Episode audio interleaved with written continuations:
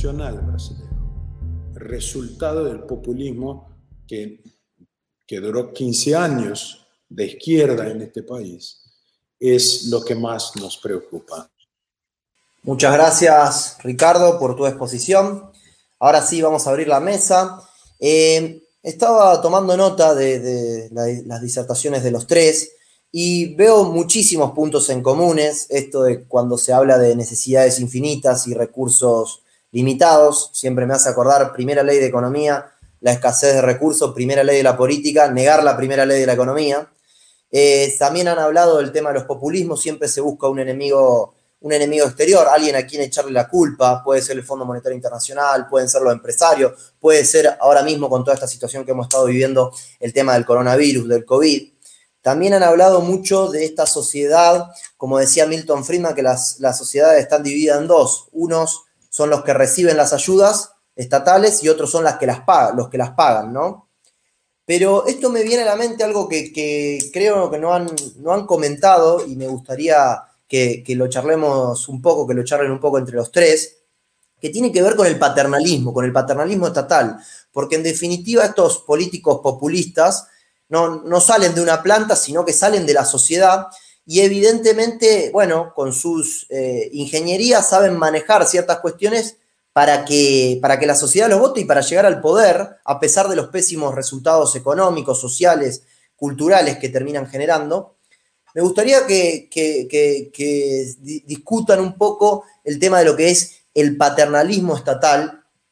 Eh, si les parece, podemos seguir con el orden que veníamos sosteniendo. No tengan problema en, irse interrumpiendo si uno quiere marcarle un punto al otro. Si te parece, Javier, podemos comenzar contigo eh, un país que, evidentemente está bastante sumergido en toda esta cuestión de, paternalismo, ¿no? A ver, eh, en algún sentido, la respuesta a, tu punto, Ignacio, está contenido en, la sección segunda de, mi exposición y también está en una de las partes de la exposición de Daniel, por un lado, digamos, sobre qué se sostiene o sobre qué se construye el populismo. El populismo es básicamente abusar de las mayorías, es decir, hacer un uso abusivo de las mayorías. Es decir, claramente el, el discurso, digamos, cuando vos mirás lo que yo señalaba en el punto 2, que tiene que ver con la distribución del ingreso, que lleva una log normal o una chi cuadrado, digamos, también llamada distribución Pareto. Básicamente vos tenés que entre el 70 y el 80% de la población vive con menos del ingreso promedio.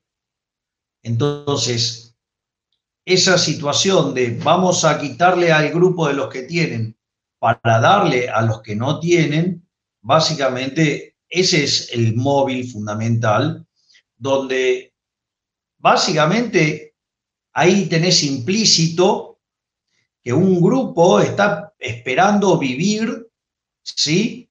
De, eh, del trabajo ajeno y que no lo viven y que no lo, no lo experimentan como un saqueo, cuando en realidad es un saqueo, y que está vestido como una noble causa, que es la, la causa de la justicia social, y que tanto, digamos, Daniel como en mi exposición hemos señalado la injusticia de la justicia social por implicar un trato desigual frente a la ley, por implicar un robo, sí, y que además en el fondo hay una cuestión de base moral que tiene que ver con esto se sostiene sobre la envidia, el odio y el resentimiento, deriva en un trato desigual frente a la ley, sí, tiene implícito un robo, sí, y es más, o sea, cuanto más a la izquierda está el régimen, digamos, más fuerte, digamos, puede llegar a ser el nivel de violencia que puede hasta acabar con la vida de muchísimos seres humanos. Es decir, que en, el fondo es esto, digamos, de que vos estés esperando que tu cosa mejore porque el Estado te va a dar algo,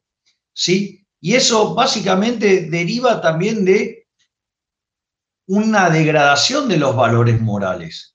Porque en el fondo lo que vos tenés es que esos valores morales van a terminar impactando sobre el diseño de las instituciones. Ejemplo, digamos, o sea, si vos abrazás los valores morales del socialismo, que son los que acabo de recitar, la envidia, el odio, el resentimiento, el trato desigual frente a la ley, el robo, y si es necesario, en favor del colectivo, digamos, matar seres humanos, ¿sí? algo que los socialistas hicieron y mataron 150 millones de seres humanos. Entonces, eso va a derivar en un conjunto de, instituciones que lo que van a terminar haciendo es fagocitar el proceso de acumulación de riqueza y por lo tanto, digamos, todos vamos a ser más pobres. Así que, digamos, eh, en realidad, digo, esto estuvo planteado eh, desde mi punto de vista en el, en el punto 2 de mi exposición y en, la parte, digamos, cuando Daniel, digamos, estuvo hablando de los temas de la justicia social, digamos, que se complementan y que en el fondo, si vos querés, hay una actitud adolescente o infantil, porque, digamos, o sea, cuando vos abrazás las ideas de la libertad, la libertad, digamos, o sea, tiene una contracara y es la responsabilidad. Es decir, la libertad va a permitir que vos te hagas de los resultados, sí, vos puedas disfrutar de los resultados de tu trabajo. Ahora, digamos, también te tenés que hacer cargo de los costos. Y entonces, lo que, lo que te prometen los socialistas es que, digamos, o sea, esto se arregla dándote derechos. Entonces vos ahora no te tenés que esforzar, vos tenés derechos. ¿Por qué? Porque donde hay una necesidad, según ellos, nace un derecho. Ahora el problema es que ese derecho alguien lo tiene que pagar. Ahí aparece el tema de la, de la justicia social, de la puja distributiva, ¿sí? No como explicación de la inflación, sino de a quién le vamos a robar para poder financiar esto. Y y eso, digamos, es lo que hace que termines penalizando a los que crean riqueza, favoreciendo a, los que no la crean, y por ende, digamos, el proceso deriva en un empobrecimiento gradual hasta que sea la última fase y después sea la caída de esa bruta. Por lo tanto, para mí, digamos, o sea, esos conceptos ya estaban contenidos y es el hecho de que no te haces cargo, porque en total te lo da el Estado, o sea, el Estado alimenta esa posición. Eh, yo creo que es, eh, por añadir, es muy importante recordar una cosa con el tema del Estado paternalista, ¿no? La razón por la que el populismo eh, avanza, y, Ricardo lo, lo, ha comentado ahora con respecto a las elecciones también, es porque se le ataca al 100% ante la posibilidad de un populista que es populista al 50% y otro que es populista al 100%, dice, dame el del 100%. Prefiero el del 100%. El gran error que han cometido muchos gobiernos de centro derecha o eh, en, en Latinoamérica y también en Europa ha sido, uy, avanza el populismo, vamos a comprar el 40% de su mensaje y entonces, así, con eso combatimos al populismo. ¿Y qué es lo que ocurre? Pues que, claro, como, no puede ser de otra manera, si el, si el eh, gobierno de supuestamente que va a ser responsable fiscalmente y va a poner unas medidas liberales o cercanas a la ortodoxia económica, te dice que eh, hay que imprimir moneda, pero solamente un 20% en vez de un 40%, y dices, pues yo casi que me den el 40%. ¿Por qué? Porque tú, eh, ese problema moral en el, que tú estás con, en el que tú estás desplazando cada vez más porción de la sociedad a los que reciben de un dinero que se extrae y que se confisca de la economía y los que crean y los que generan recursos son cada vez menos, pues como decía eh, Bastiat, eh, el que quiere vivir del Estado siempre debe recordar que el Estado vive de todos, ¿no? Y que, mm, pero, pero debemos recordar ese punto, sobre todo de cara al debate político, cuando tenemos en nuestros países, etcétera, este debate. Que hay que combatir el mensaje, como hace Javier, eh, en la raíz no se puede caer en el error que cometió, y me vas a permitir dar el ejemplo de Macri, ¿no? Macri básicamente dijo, bueno, Kirchner menos 20%, menos 30 a lo mejor. Claro, dices, ¿quieres tener menos 30? Pues yo recuerdo una, una, vez que me entrevistaron en una televisión argentina que había un clip en el que salía una señora que decía, es que, claro, al menos antes no había que laburar, ahora es que hay que laburar.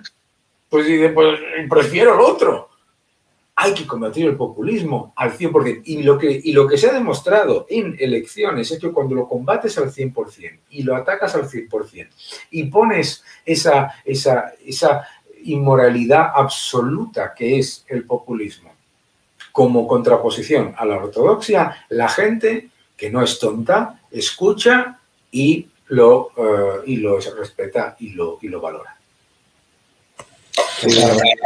Yo eh, la manera como los, los populistas administran al dinero público es la misma manera como administran a la ley. La relación que tienen con, con, la plata es la misma relación que tienen con la ley. Es decir, eh, en todos los países, seguro en los países iberoamericanos, todos tenemos una expresión que creemos que uno de nuestros presidentes ha dicho en algún momento, que es, para los amigos, todo para los enemigos la ley. O sea, yo elijo quiénes son los favorecidos y quiénes son los que tienen que pagar las cuentas y la ley.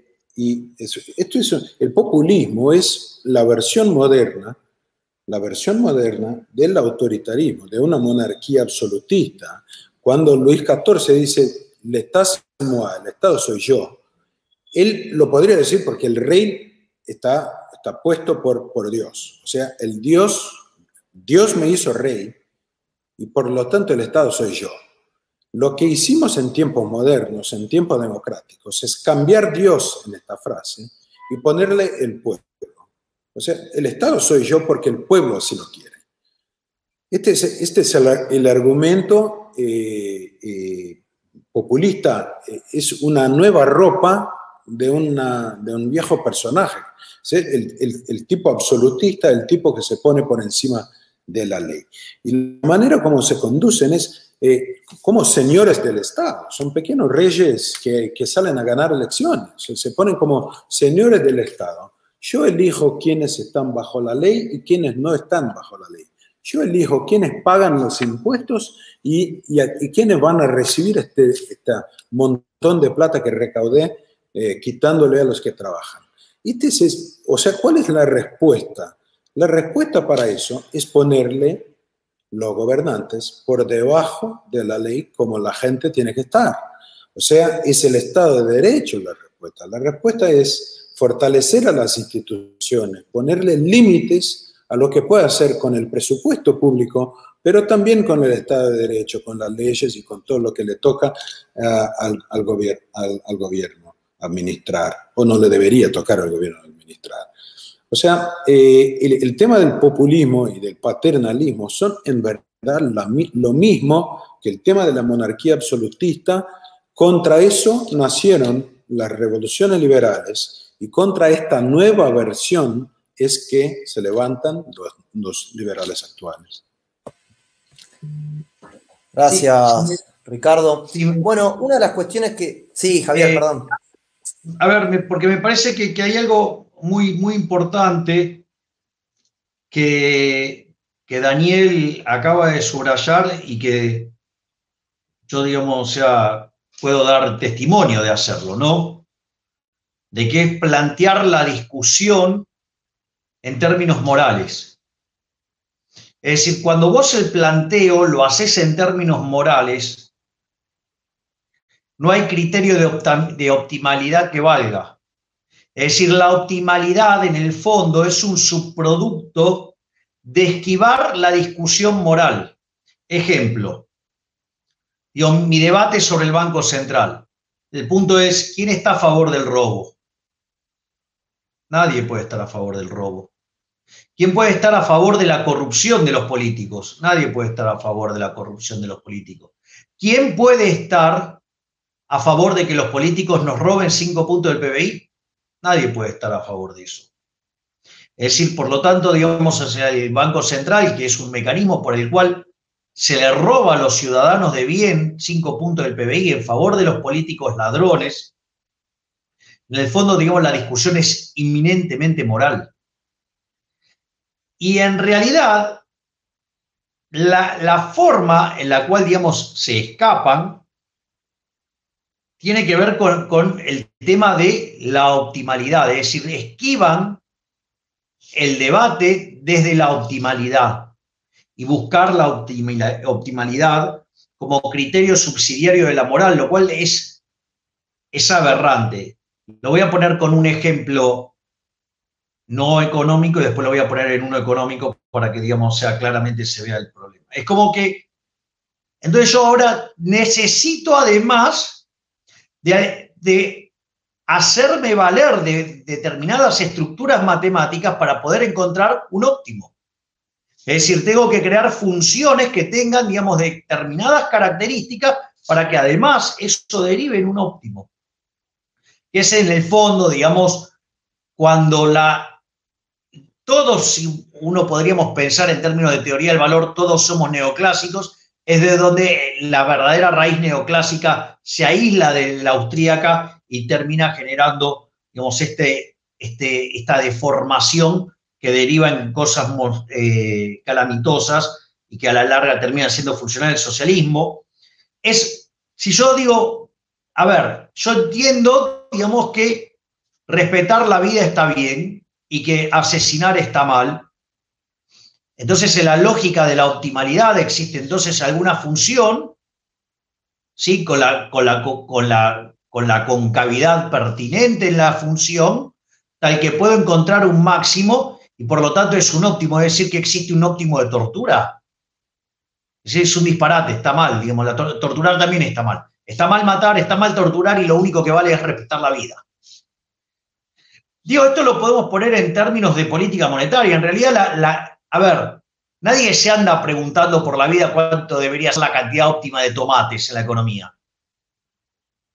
En realidad, la cantidad óptima de, dinero en la economía va a estar determinado por los deseos de los individuos en función de las transacciones que tenga que hacer. Y la realidad, ¿sí? Que determinado e, ese nivel de demanda de dinero, que es un, elemento real, lo, que, lo único que puede hacer el Banco Central es que cuando determina la, lo que es la oferta de dinero, ¿sí? determina una determinada cantidad de dinero y, de ahí sale el nivel de precios. Ahora, creer que, digamos, sea, ese, ese proceso de optimalidad, digamos, está en manos del Banco Central, también es fatalmente arrogante. Por eso digo, quiero ir sobre la fatal arrogancia. Porque en el fondo, digamos, se estaría arrogando la posibilidad de determinar el vector de precios es decir, que como además lo determina, digamos, desde la cantidad nominal de dinero, entonces, digamos, conoce todos los precios relativos y los puede escalar a la nueva cantidad de dinero y determinar que eso es óptimo. Y por lo tanto implica conocer el vector de precio de equilibrio. Es decir, eso es fatalmente arrogante, no tiene forma de saberlo porque, digo, debería conocer las preferencias, pasadas, presentes y futuras de todos los agentes respecto de todos los bienes pasados, presentes y futuros, debería conocer la tasa de preferencia intertemporal, debería conocer las dotaciones iniciales, la mutación de las mismas, cómo va además la ser cómo es la tecnología hoy, que es heterogénea además, y cómo va a evolucionar en el futuro y las tasas de amortización asociadas a todo eso, ¿sí? y además, digamos, la expectativa de inflación. Es decir, Debería ser omnisciente, omnipresente y omnipotente, así debería ser Dios. Es decir, en el fondo, el populismo, ¿sí? Es una versión entre el socialismo real y el socialismo socialdemócrata, pero no deja de ser algo de base colectivista y que lo único que lleva es al empobrecimiento y que no importa a los fines del resultado final, si lo haces de buenos modales o viejos o, de malos modales, el socialismo de buenos modales es tan malo como el de, el de malos modales. La única diferencia es la velocidad. Y creo que ahí está el eje central de lo que señalaba Daniel correctamente. Esto es una batalla que no es a medias tintas. Y no es porque uno es extremo, Yo no me siento extremo al plantear esto, porque el planteo, tal cual como lo mencionó Daniel, y lo hago yo sistemáticamente en la campaña, es un planteo de índole moral. Entonces, la pregunta es moral, robar, ¿está bien o está mal? Ser un envidioso, ¿está bien o está mal? Es decir, en referencia a, Thomas Showell, que vos lo, mencionaste sin citarlo, lo que es esa maravillosa frase, digamos, ¿no? Que eh, la primera ley de la economía es la escasez, que no hay de todo para todo, la primera ley de la política es ignorar la primera ley de la economía. También tiene otra frase maravillosa que dice, ¿desde qué momento, digamos, la envidia dejó de ser un pecado capital para convertirse en una virtud? Entonces, cuando vos planteas la cuestión desde el punto de vista moral, no, necesitas un criterio subsidiario de optimalidad, que es la economía neoclásica. Por lo tanto, digamos, ahí también vamos a un problema ¿sí? de la estructura del conocimiento, donde vos podés tener a alguien que tenga un espíritu liberal, pero que abrazando de manera no crítica el instrumental neoclásico, termina siendo funcional al socialismo en la propia lógica de camino de servidumbre cuando admite la existencia de fallos de mercado, cuando en realidad los fallos de mercado surgen de una mala lectura, ¿sí?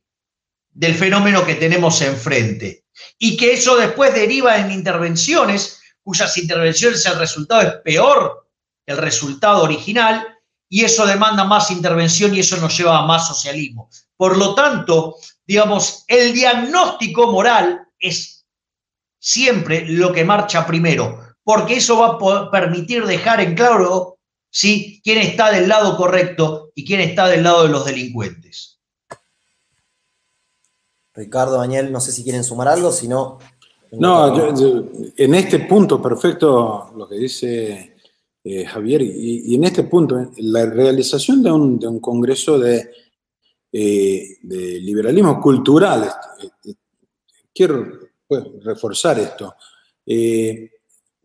no, es, no, es, no es por su conocimiento de escuela austríaca o de, la economía, que que es tremendo, que, que Javier pues, nos acaba de decir, sino que por el tema moral. O sea, nosotros liberales pasamos quizás décadas discutiendo el funcionamiento de la economía, lo tenemos que hacer y estoy seguro que tenemos la mejor, la mejor, eh, el mejor conocimiento o, por, admitir el desconocimiento de la economía, de las decisiones económicas, pero que podamos discutir la, la cuestión moral, la cuestión política, la cuestión filosófica, porque la izquierda lo hizo, los socialistas cambiaron su discurso, y ya no discuten la eficiencia económica, sino que discuten eh, elementos fin, eh, eh, principalmente morales y culturales. Y esta era, quiero solo reforzar esto, si, no, si, dejamos de hablar de las cuestiones morales, de las cuestiones de, libertad, libertades políticas, de libertades fundamentales, vamos a seguir perdiendo la lucha para el populismo y el colectivismo. Solo para reforzar y, volver a saludar por la elección del tema del, Congreso. Tengo una, pregunta para hacerles. Em, em, han comentado de cuando hablábamos de ahí del paternalismo estatal y demás, que por ejemplo en el caso de, Argentina, como tiene una buena parte de su población pobre, prácticamente un 45, un 50%, eh, se hace muy atractivo votar a estos líderes populistas que prometen tantas cuestiones y demás. También Daniel en un momento comentaba que había visto un video donde decía, no, no, no, antes, eh, antes por lo menos no teníamos que laburar, no teníamos que trabajar y ahora tenemos que trabajar. Y se va viendo, no sé si coinciden, una, una pérdida de ciertos valores, de estos valores que el liberalismo eh, impulsa. ¿Les parece eh, que hay dos, yo he escuchado a McCloskey, que antes estuvo exponiendo y demás, y ella siempre hace hincapié en que una sociedad avanza en base a las virtudes, a las virtudes de esta sociedad, a los valores que esta sociedad tiene. Y después hay otros autores, como por ejemplo eh, y Robinson, de Por qué fracasan los países, donde hacen más hincapié en todo el tema que tiene que ver con las instituciones. ¿Cómo les parece que podemos escapar de, estos populismos si justamente una buena parte de la población evidentemente está eh, abrazando valores que no son los que, los que, los que profesa eh, el liberalismo, la libertad, el derecho de propiedad, la propiedad privada, el Estado de Derecho y tantos otros. Me vas a permitir eh, incidir en una cosa aquí muy importante. Y es, eh, estaba en Lisboa en la, en la reunión de, liberales, conservadores, etcétera, etcétera, y, y notaba este mismo argumentario, ¿no?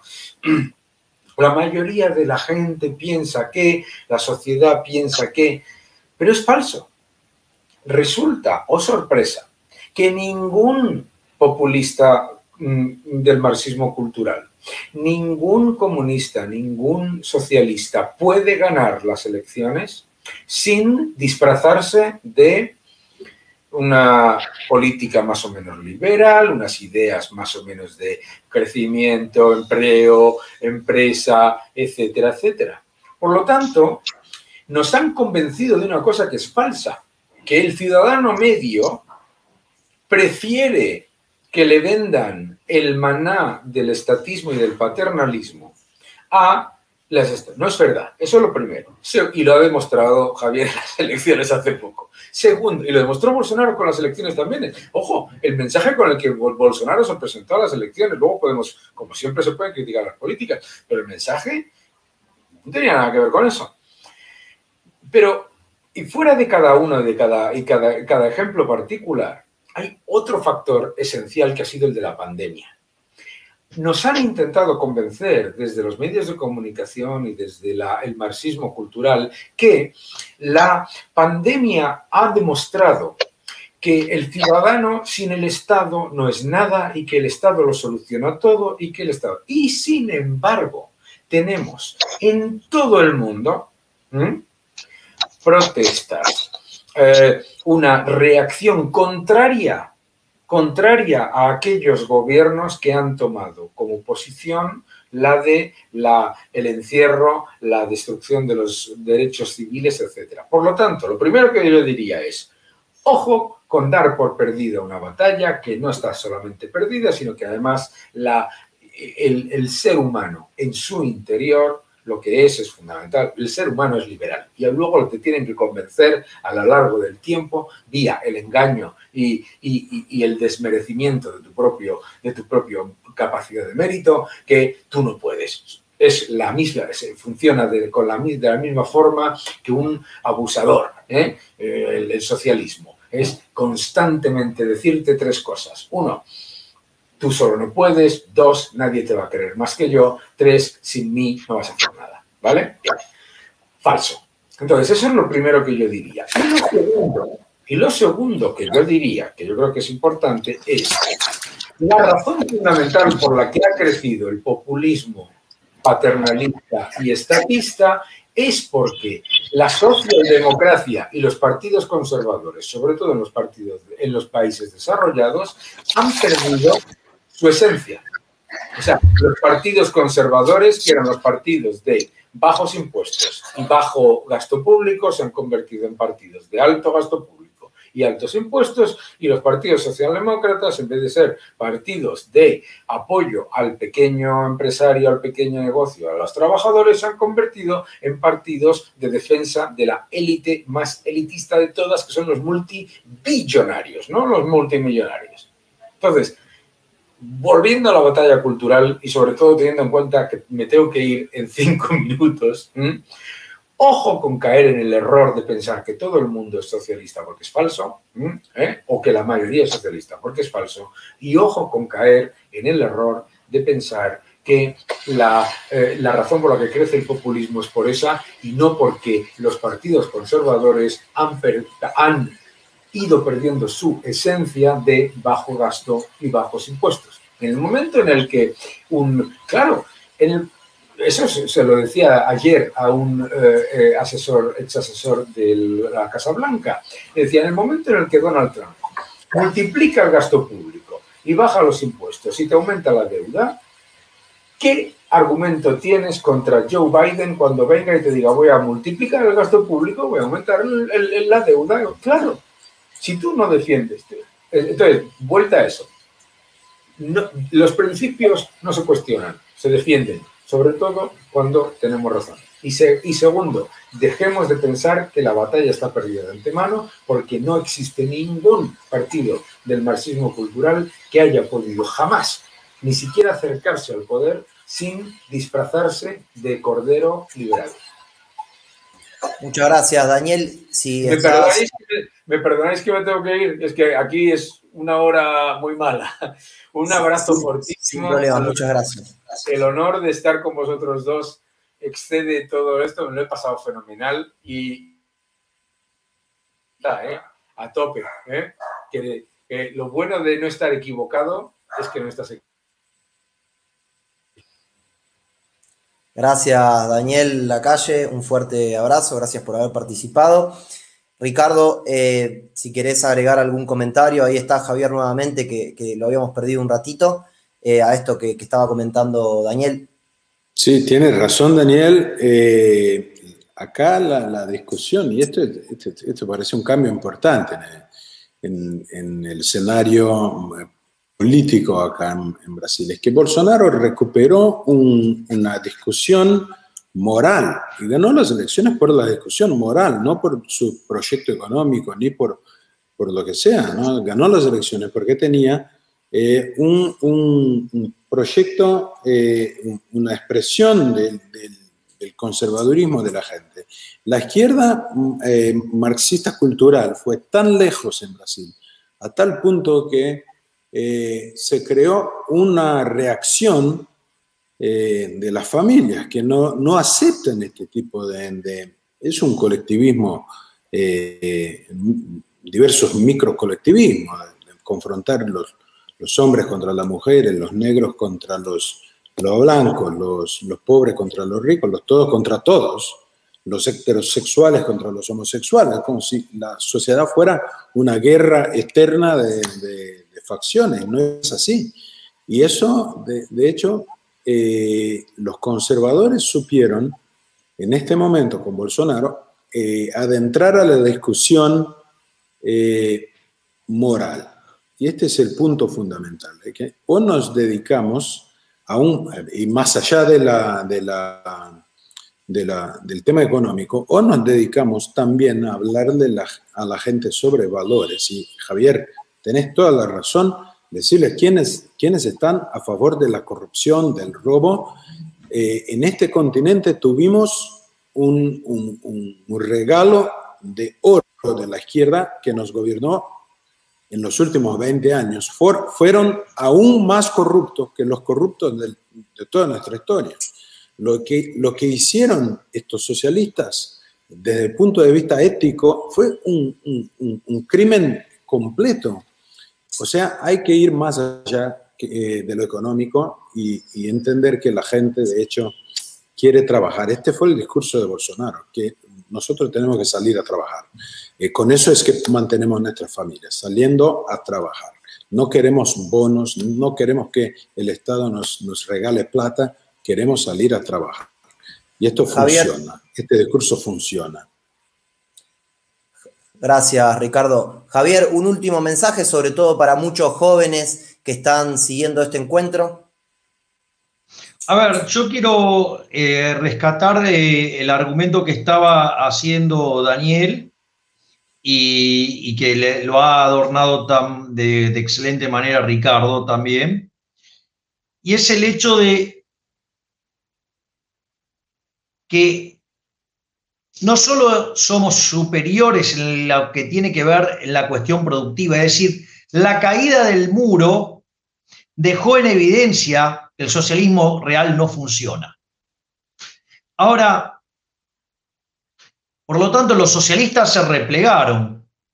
Digamos, si encontraron aliados en los socialdemócratas o, digamos, en, en los liberales que abracen los postulados neoclásicos, convencionales, y que terminan siendo funcionales en la lógica de camino de servidumbre el crecimiento de la izquierda. Y eso en parte es porque la superioridad era tan grande en el plano productivo que en rigor los liberales se corrieron de la batalla moral.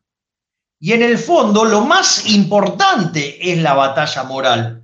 Por eso eh, en el libro de Israel Kirchner que trata la cuestión de la distribución, desde mi punto es maravilloso, dice, aun cuando el sistema fuera infinitamente superior en el plano productivo, si el capitalismo fuera injusto, es decir, sus bases morales fueran erróneas, el sistema ameritaría ser destruido, porque no es justo. Y lo que han hecho los socialistas es inventar fantasmas con lecturas inadecuadas e impropias de los datos y crear la idea de que el capitalismo es injusto, cuando en realidad es el único sistema que es justo. Estoy hablando del capitalismo de libre empresa, ¿no? Obviamente. En ese contexto, ellos se adueñaron de la batalla moral y se arrogaron una superioridad moral a partir de la cual ellos juzgan al capitalismo por sus resultados, que además los lee mal, que además que cuando fallan sacan que el problema es lo que ellos proponen como solución, que es el Estado, y comparan contra su falso altruismo. Entonces, primero que la comparación es injusta porque compara los supuestos objetivos de un grupo con los resultados fácticos de otro, que además, o sea, están contaminados, o ni siquiera están limpios. Entonces, y eso ocurre porque los liberales nos corrimos de la batalla en el plano de la moral. Por ende, el eje central de la discusión debe ser la cuestión moral. De hecho, a mí me, digamos, o sea, festejo que tanto, digamos, Daniel como Ricardo hayan señalado esto, porque el eje de toda mi argumentación pública se basa en una argumentación de índole moral. Y ahí es en el momento donde no hace falta ir a un criterio subsidiario para dar una respuesta acerca de la optimalidad, que a la postre no solo que es funcional, ¿sí? a que en dinámica siga habiendo y va a haber más socialismo, y que es fatalmente arrogante, sino que cuando uno va al plano moral, las cosas se vuelven blanco o negro. Entonces, la sociedad decide convertirse en una sociedad de saqueadores. Esa sociedad va a colapsar por haber elegido ser una sociedad de saqueadores. Y cuando la sociedad elija los valores ¿sí? que, que son la base de Occidente, esa sociedad va a progresar. Javier, muchísimas, muchísimas gracias por tu disertación, muchísimas gracias también Ricardo y muchísimas gracias Daniel que se tuvo que retirar antes. Vamos ya mismo a dar paso al siguiente panel y bueno Javier, eh, mucha suerte en las elecciones, en las próximas elecciones. Fuerte abrazo para todos y muchísimas gracias.